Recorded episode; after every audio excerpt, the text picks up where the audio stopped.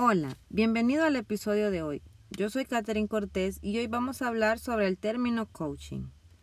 Coaching es un término que a menudo escuchamos en diversos sectores, por ejemplo en psicología, gestión de talento humano o gerencia. Pero la verdad es que aunque este término está en tendencia, poco sabemos de él. Tiene sus orígenes en el año 470 a.C., cuando el filósofo griego Sócrates introdujo uno de los conceptos básicos fundamentales. Pero, de alguna manera, el coaching tal cual lo conocemos hoy nace hace más de 30 años. Pero, ¿qué hace el coaching en nuestros días? Es una herramienta profesional que ayuda a las personas a que sean más eficientes en su desempeño y que puedan crecer en el marco de la organización. ¿Cuál es el objetivo del coaching?